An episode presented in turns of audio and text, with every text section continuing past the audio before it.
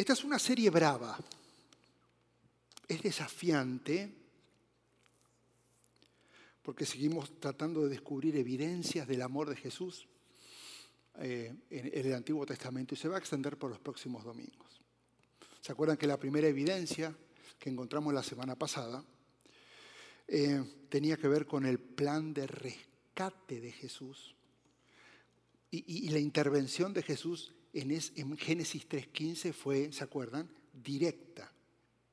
Y ese día que fue el más oscuro de la humanidad por la caída de Adán y Eva, se transformó en el día de mayor esperanza, porque ya había un plan de rescate. Y ahí fue la primera evidencia. Hoy vamos a ir a la segunda evidencia. Esto no significa que entre lo que vimos y lo que vamos a hablar, Dios, Jesús no estuvo presente. Tenemos que escoger eventos, porque en realidad en cada página de la Biblia está Jesús. Porque la razón de ser es Jesús. Pero bueno, vamos escogiendo eventos. Y ahora nos vamos a ir a una historia muy conocida, pero intentaré presentarla desde otro ángulo, que es la historia de Abraham e Isaac. Porque ahí es una segunda evidencia muy fuerte de este amor de Jesús y la vamos a ir descubriendo para que la subrayes y la tengas presente. ¿Quién era Abraham? Déjame leerte un versículo para tener una pequeña biografía de quién era Abraham. Taré tomó a su hijo Abraham. Ok, primer dato, su papá se llamaba Taré. A su nuera Saraí, la esposa se llamaba Saraí.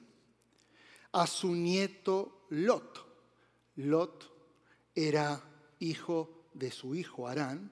Y salieron de Ur de los caldeos, vivían en Ur. Y Taré, el papá de Abraham, se dirigía a la tierra de Canaán se movilizaron hacia Canaán y se detuvieron en Arán y se establecieron allí. Pequeña biografía, porque hasta no, sabemos de los inicios de Abraham, porque cuando es nombrado Abraham, tiene 75 años. O sea que los primeros 75 años se desconocen. Tenemos elementos biográficos, pero no sabemos qué pasó. Vivían en Ur y estaba su papá, estaba su esposa, estaban sus hermanos, estaban sus sobrinos, estaban sus nietos a esta edad de 75 años es cuando él es... ¿Cuántos, cuántos tiene 75 años? ¿Tan jóvenes? ¿O, son mentirosos? ¿O, o. ¿Cuántos tiene 75 años? Levante la mano. ¿Nadie tiene 75 años? Ah, veo un par de canosos acá que me preocupan, pero bueno.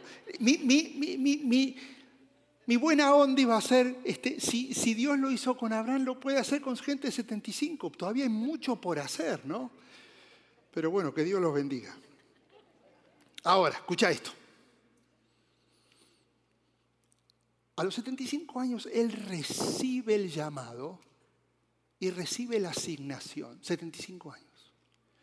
Y en Génesis 12 leemos que cuando el Señor le dice a Abraham, deja tu patria y a tus parientes y a la familia de tu padre y vete a la tierra que yo te mostraré. Y acá viene. Y haré de ti una gran nación, te bendeciré y te haré famoso y serás una bendición para otros. Y bendeciré a quienes te bendigan y maldiciré a quienes te traten con desprecio todas las familias de la tierra serán bendecidas por medio de ti. Me imagino a Abraham diciendo, tengo 75. ¿No era más fácil escoger a alguien de 20? Más futuro. Y con el llamado de Dios llegan tres promesas que son vitales que las entendamos, porque lo que sigue es porque Abraham se aferró a esas promesas y a la asignación. La promesa de una tierra que iba a ser de él, la promesa de hacer de él una gran nación, y la promesa de bendición. Necesitas tener presente esto, porque de ahora en más Él va a obedecer de una manera extrema, con una fe extrema, en medio de pruebas extremas. El autor de Hebreos dice en el capítulo 8 versículo en el eh, capítulo 11 versículo 8, fue por la fe que Abraham obedeció cuando Dios lo llamó para que dejara su tierra y fuera otra que él le daría por herencia. Se fue sin saber dónde iba. fue por la fe de Abraham. ¿Esto qué quiere decir? Que en la boca de Abraham no existía el nunca. ¿Conoces esa palabra? Nunca me voy a casar. Nunca voy a poder cambiar. Nunca va a cambiar. Nunca voy a poder olvidar lo que pasó. Nunca voy a poder pagar las deudas. Nunca lo voy a lograr. Nunca. Nunca. Esa palabra no existía en él. Y Pablo lo entendía tan bien Abraham que él dice en Romanos, aún hablando de Abraham, cuando no había motivos para tener esperanza, Abraham siguió teniendo esperanza porque había creído en que llegaría a ser el padre de naciones, pues Dios le había dicho, esa es la cantidad de descendientes que tendrás. Ahora, ¿por qué está en toda esta introducción? Es que si llegamos a dimensionar, a entender un poco el tamaño de la fe de Abraham, vamos a poder comprender lo que sucedió en Génesis 22. La fe de Abraham, escucha esto, no era una fe ciega, porque si se tratara de ver, la fe ya no sería operativo. La fe de Abraham era lógica, era una fe inquebrantable en aquel que es fiel y verdadero en cumplir todas las promesas. Su fe no era ciegas, él sabía, él lo dijo, él lo cumple. Lógica pura. Y justamente esta historia, que la voy a dividir en cuatro fases, es uno de los ejemplos más extraordinarios de fe escritos en la palabra.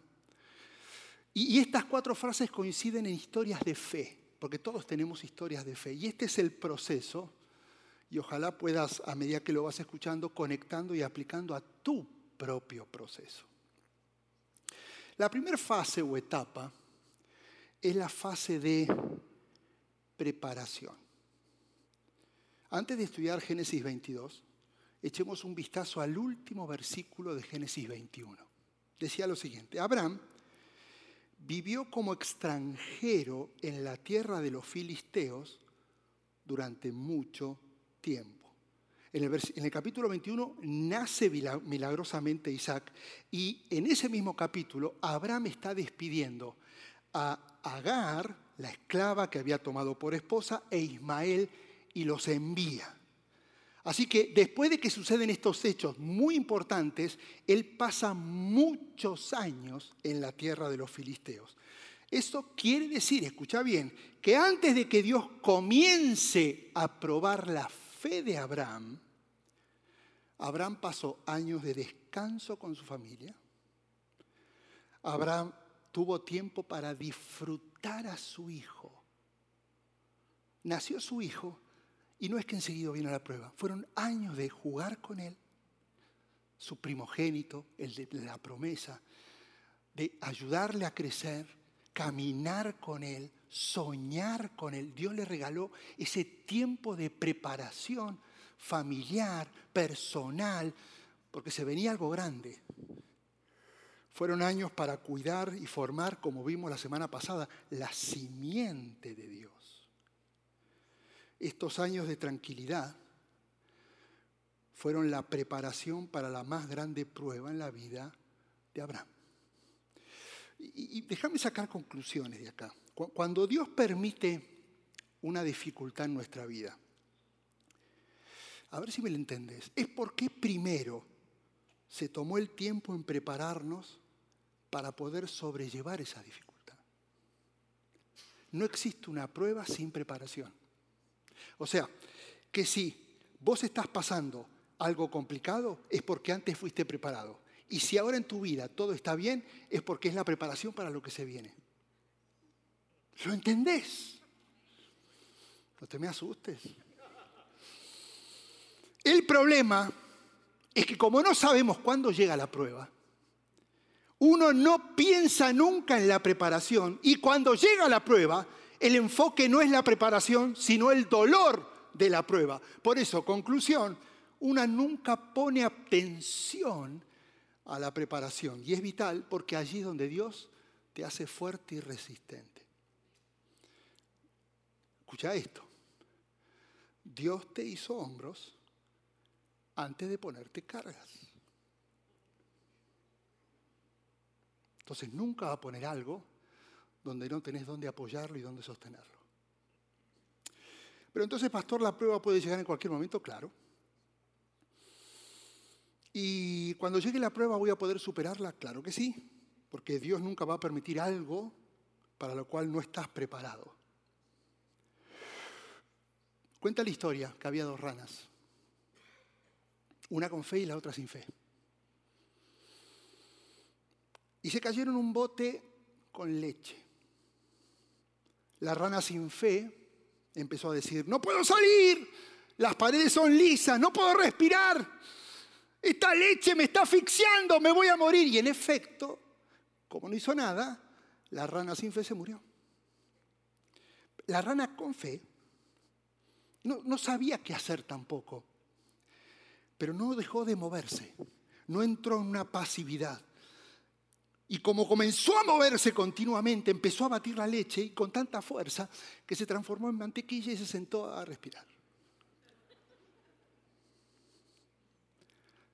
Dios te está preparando para lo que pase mañana. Y, y, así como las pruebas son inesperadas, Dios siempre va a obrar de una manera inesperada. Y, escucha esto porque me encantó esta frase. Las explosiones de Dios no están allí para detener a sus hijos, sino para conducirlos a más bendición. Una explosión de Dios genera turbulencia, genera tormenta, genera prueba, llámalo como lo quieras llamar. Jamás son para detenerte y decir, ok, hasta acá era, no, son para reconducirte hacia las bendiciones. Por eso tu confianza y mi confianza no debe estar en evitar dificultades, sino en confiar en aquel que permite las dificultades. Y esto Pablo, experto en pruebas, lo sabía muy bien. Por eso en Romanos 8:31 dice, ¿qué podemos decir acerca de cosas tan maravillosas como estas? Si Dios está a favor de nosotros, ¿quién va a estar en nuestra contra? ¿Te imaginas si esto lo creyéramos? Nuestra vida sería diferente. Si esto fuera una realidad. Si Dios no se guardó ni a su propio Hijo, sino que lo entregó por todos nosotros, ¿no nos dará también todo lo demás? Abraham lo sabía también que no dudaba y él se preparó para lo que seguía. Así que, tal vez te estás conectando Tal vez estás en una etapa de preparación. Disfrútala, aprende, hacete fuerte, resistente. Dios no sabe, o nosotros no sabemos lo que Dios tiene preparado para tu vida. Pero después de una preparación, viene la segunda fase, que es la fase de examinación. En realidad examino lo que preparé. Tiene lógica. Mira cómo sigue esta historia. Tiempo después, esto es el siguiente versículo después del 34 que te leí que pasó muchos años. Tiempo después, después de años, donde él disfrutó, caminó con su, con su hijo, jugó, fue papá y mamá con Saraí, 100 y 90 años. Dios, ah, empieza la examinación. Ahora prueba la fe de Abraham. Abraham lo llamó Dios. Y me encanta cómo él responde, aquí estoy. Un hombre sin dudar que sabía detectar la voz de Dios y sabía quién lo llamaba. Toma tu hijo, tu único hijo, sí, a Isaac, a quien tanto amas, y vete a la tierra de Moriah. Hmm. Y allí lo vas a sacrificar como ofrenda quemada sobre uno de los montes, uno que yo te voy a mostrar. Qué difícil de entender esto. Estos son de los capítulos donde uno dice, pero puede llegar a ser tan extremo esto.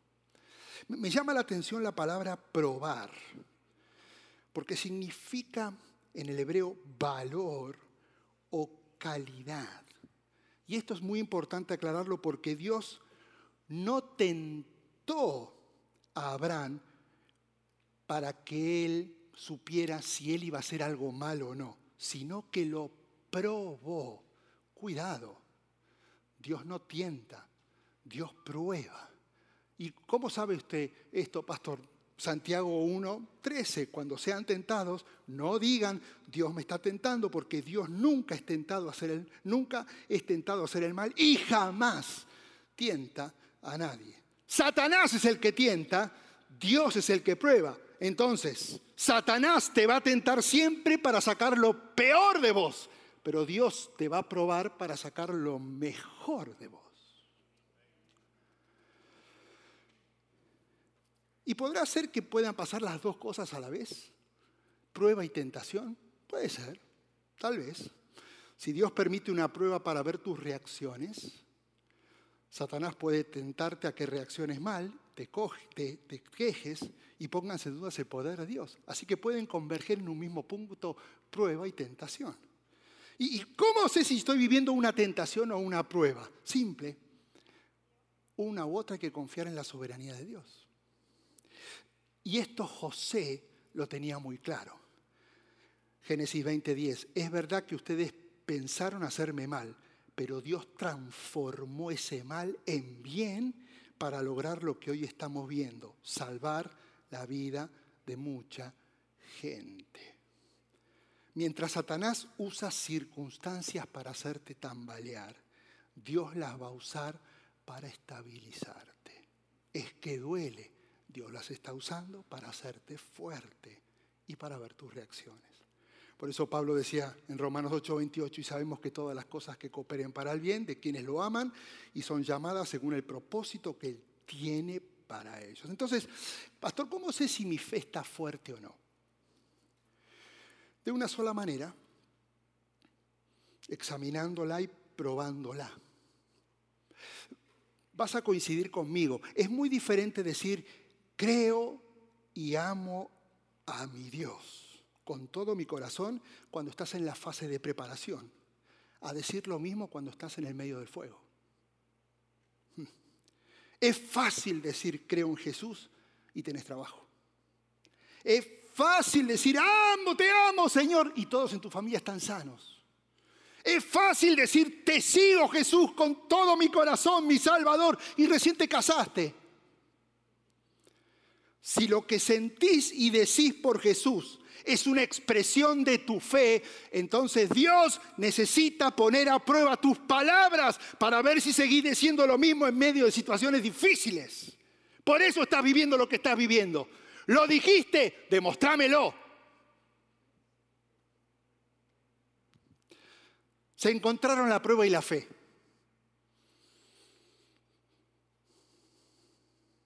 Y la prueba empezó a, hacerle preguntas a la fe.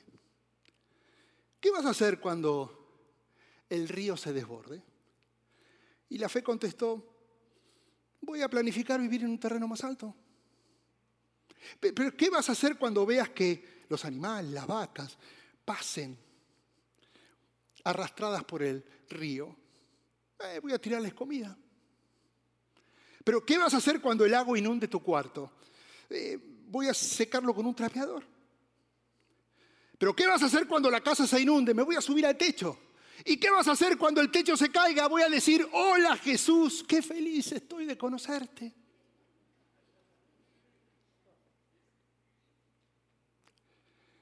Tu fe te debe meter en problemas, pero no porque todos piensen que estás loco, sino porque nadie llega a pensar que lo estás. Porque alguien que tiene fe ante los ojos del mundo no es coherente.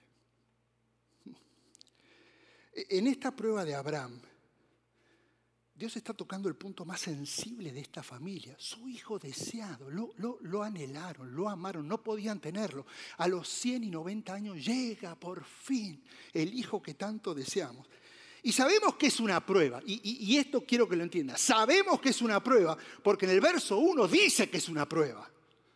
Por eso es fácil leerlo, por eso es fácil leer esta historia y no meterse y entender el dolor, porque ya sabemos que fue una prueba. El problema era que Abraham no sabía que era una prueba y Dios no vino a alertarlo tranquilo, es una falsa alarma. Así que para intentar entender esta situación, tenés que escuchar esta historia poniendo tu prueba delante tuyo. Esa prueba tuya que es inesperada, inesperada, que es inexplicable, y vas a entender que Abraham estaba tan, tan desconsolado como vos estás. Estaba tan confundido como ahora vos estás. Estaba pensando alternativas, y si no es esto, es esto, y lo voy a intentar como vos estás. Pero Abraham, sin dudar, obedeció en medio de todo eso. Y ahora te lo tengo que preguntar, ¿cómo vos lo haces? Porque la diferencia no fue su reacción, fue, fue su obediencia. Si yo hubiera sido Abraham, hubiera preguntado, Dios, ¿qué sentido tiene el milagro de Isaac a nuestra edad? Para que lo tenga que matar. Y me imagino la respuesta de Dios. Es una prueba. Es una prueba. Abraham, Estoy probando si me amás más a mí que a tu propio hijo. Nada más, estoy probándolo. Porque yo sí estoy dispuesto a dar a mi único hijo por amor a ti, para traer salvación al perdido. Yo sí. ¿Y vos? Pues después de la examinación, donde ahora estás en medio de todo lo que estás viviendo, viene la fase de la obediencia. Acá, o salís corriendo o crees. Mira lo que hizo Abraham. A la mañana siguiente, después de que le pidió todo lo que tenía que hacer, Abraham se levantó temprano, ensilló su burro y llevó con él a dos de sus siervos junto a su hijo Isaac. Después cortó leña para el fuego de la ofrenda y salió hacia el lugar que Dios le había indicado. Y al tercer día de viaje, al tercer día de viaje, Abraham levantó la vista y vio un lugar perfecto a la distancia. Y le dijo a sus eh, eh, esclavos, quédense aquí con el burro, el muchacho y yo seguiremos un poco más adelante y allí vamos a adorar y volveremos. Diga conmigo, volveremos. No te olvides esta palabra. Si uno, lee, esta historia fuera de contexto, yo quedaría espantado por lo que Dios está pidiendo, pero quedaría más espantado por ver a un padre que no reacciona ni cuestiona nada por la petición de Dios. Al otro día ensilló el burro y se fue.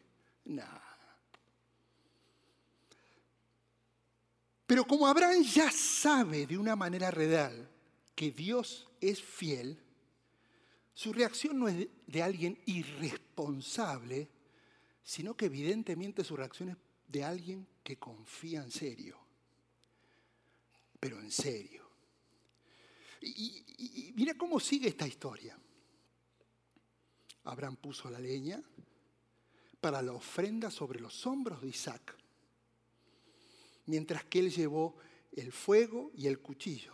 Y mientras caminaban juntos, Isaac se dio vuelta, hijo al papá, y hizo una pregunta inocente, padre, sí, hijo mío, está el fuego, veo la leña, pero ¿dónde está el cordero para la ofrenda? Él no se había enterado. Dios va a proveer un cordero para la ofrenda quemada, hijo. Así que ambos siguieron caminando juntos y cuando llegaron al lugar indicado por Dios, Abraham construyó un altar, colocó la leña encima. ¿Qué momento esto? Ató a su hijo Isaac, lo puso sobre el altar encima de la leña. Imagínate por un momento la cara de Isaac.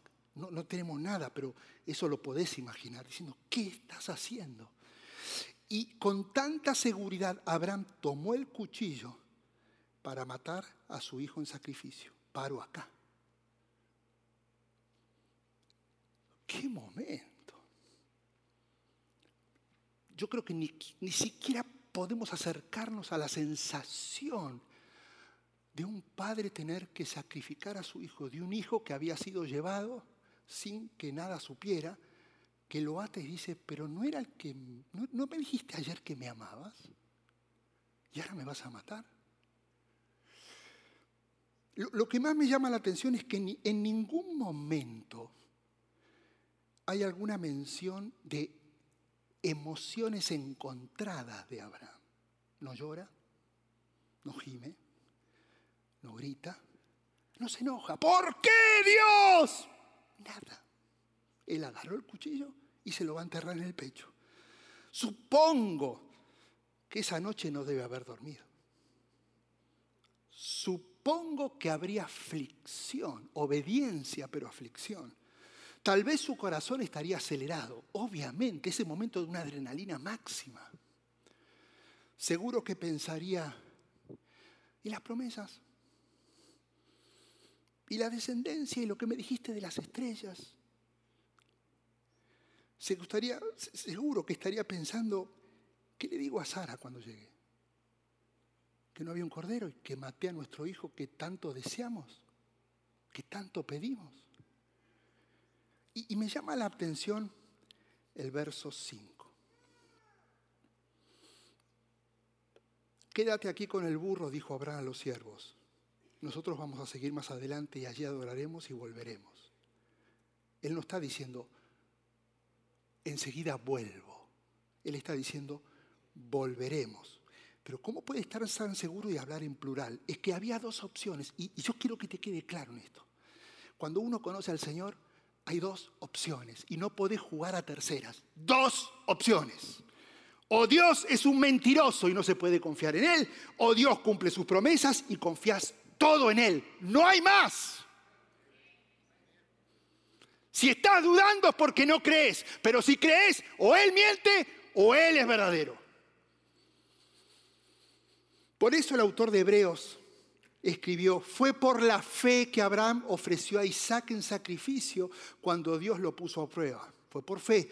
Abraham, quien había recibido las promesas de Dios, estuvo dispuesto a sacrificar a su único hijo Isaac, aun cuando Dios le había dicho, Isaac es el hijo mediante el cual precederán tus descendientes. Abraham, acá te va, llegó a la conclusión de que si Isaac moría, Dios iba a tener el poder para volverlo a la vida y en cierto sentido Abraham recibió de vuelta a su hijo de entre los muertos. Sabía que volvían los dos.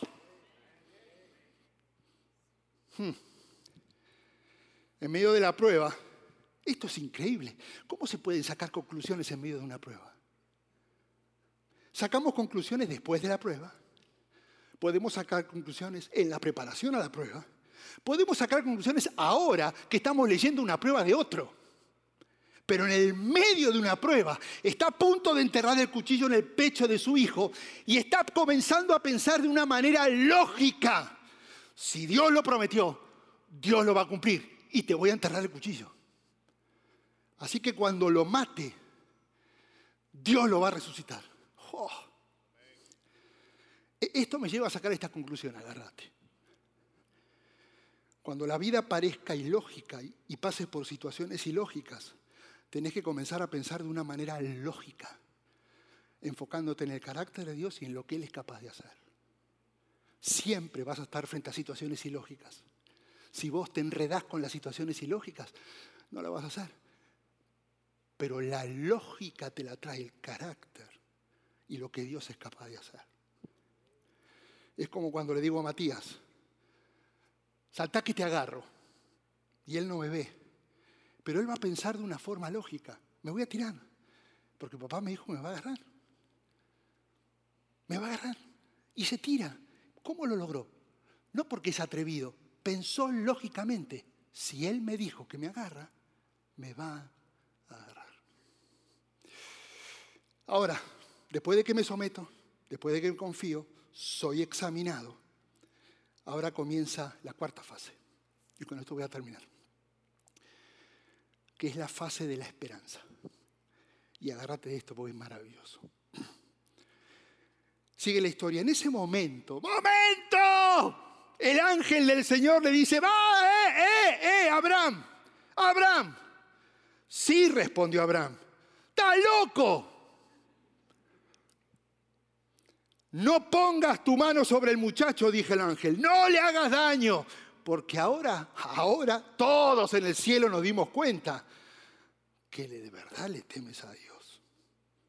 No me has negado ni siquiera tu hijo, tu único hijo. Entonces Abraham levantó los ojos y vio un carnero que estaba enredado por los cuernos. ¡Qué coincidencia! En el matorral se enredó un carnero. Así que tomó el carnero y lo sacrificó como ofrenda quemada en lugar de su hijo. Y Abraham llamó a aquel lugar Jehová Jireh, Jehová Jireh, que significa Dios proveerá o el Señor proveerá. Y hasta el día de hoy la gente todavía usa ese nombre como proverbio. En el monte del Señor será, será, será. No está hablando de es, será, está hablando de futuro. Cuando uno escucha será, eso genera expectativa, es anticipación, es algo que va a suceder. ¿Viste cuando vas al, al oculista y te dicen, ok, póngase en la máquina esa? Ok, ve, no, ¿sí? Sí, ok, a ver, este sí, este no, este sí, este sí, a ver, déjeme información. Y al final de todo dice, y ahora, wow Así voy a ver, así, escucha esto, la experiencia de querer sacrificar a Isaac ahora tenía sentido, porque comienza a verse con claridad lo que va a pasar con el sacrificio de Jesús en la cruz por amor. Fueron lentes que empezaron a decir, no te puedo creer. Eso es lo que se está creando, es la esperanza, va a suceder. El capítulo 22 no fue una experiencia dolorosa, es un cuadro de esperanza porque es otra evidencia de que Jesús nos ama. Y es increíble las similitudes que hay entre Isaac y Jesús. Y con esto si querés pasen. Isaac fue un bebé milagroso. Jesús también, nació de una virgen. Isaac tuvo promesas antes de que naciera, igual que Jesús.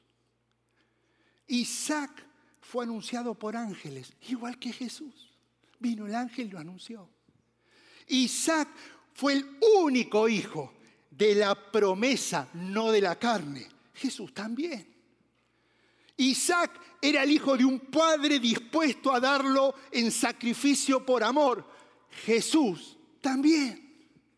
Isaac iba a ser sacrificado, escucha esto, esto es increíble, en el monte Moriah, es una cadena, el monte Moriah es el mismo lugar que cientos años para atrás Salomón construiría el templo de Jerusalén, mismo lugar donde Jesús sería sacrificado. El monte Moriah era donde estaba Jerusalén después. Isaac cargó la leña para su propio sacrificio. Jesús cargó la cruz. Y a partir de este momento se acaban las coincidencias. Porque para Jesús no hubo un carnero en los arbustos. Porque por amor Él ocupó ese lugar.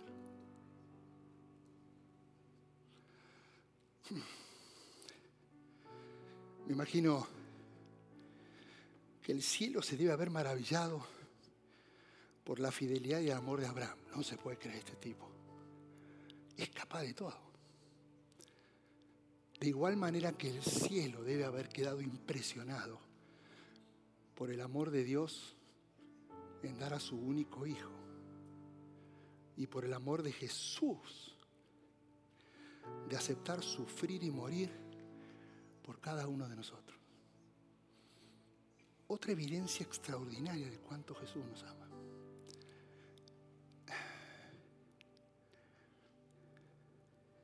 Isaac viajó durante tres días, escucha esto, hacia el monte donde su padre lo mataría. Y al tercer día apareció el ángel. ¿Sabe lo que significa esto? Que en la mente de Abraham su hijo estuvo muerto tres días, pero al tercero resucitó igual que Jesús. Isaac vivió.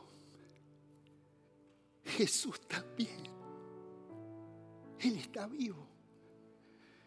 Y lo más extraordinario es que si vos estás en tu tercer día, en la oscuridad, en el dolor, en la desesperanza, en el desánimo, desistiendo, creyendo y repitiendo nunca, nunca, nunca, escúchame bien, Jesús viene a darte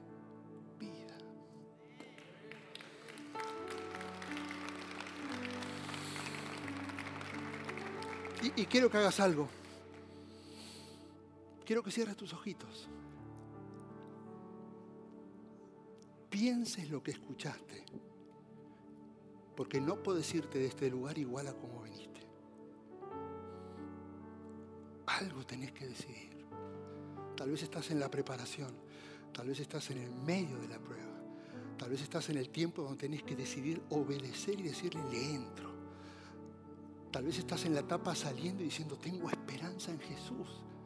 Hoy tenés que tomar una decisión. Porque tu esperanza no está en que soluciones todo. Tu esperanza tiene que estar en el que te ama, que es nuestro Señor Jesús. Gracias por participar del servicio a través del Internet. Esperamos que la experiencia de hoy haya alentado y desafiado su mente y corazón. En Champion Forest nos apasiona ayudar a las personas a conocer a Dios, a crecer en su relación con Él y con los demás, mientras todos como cristianos hacemos una diferencia en el mundo. Nos encantaría tener la oportunidad de hablar y orar con usted. Le invitamos a que ingrese a championforest.org diagonal conectar para que podamos estar en contacto. Y por supuesto, esperamos con ansias el momento de poderle saludar en persona en una de nuestras sedes. Que Dios le bendiga y tenga una semana llena de la presencia del Señor. Nos vemos pronto.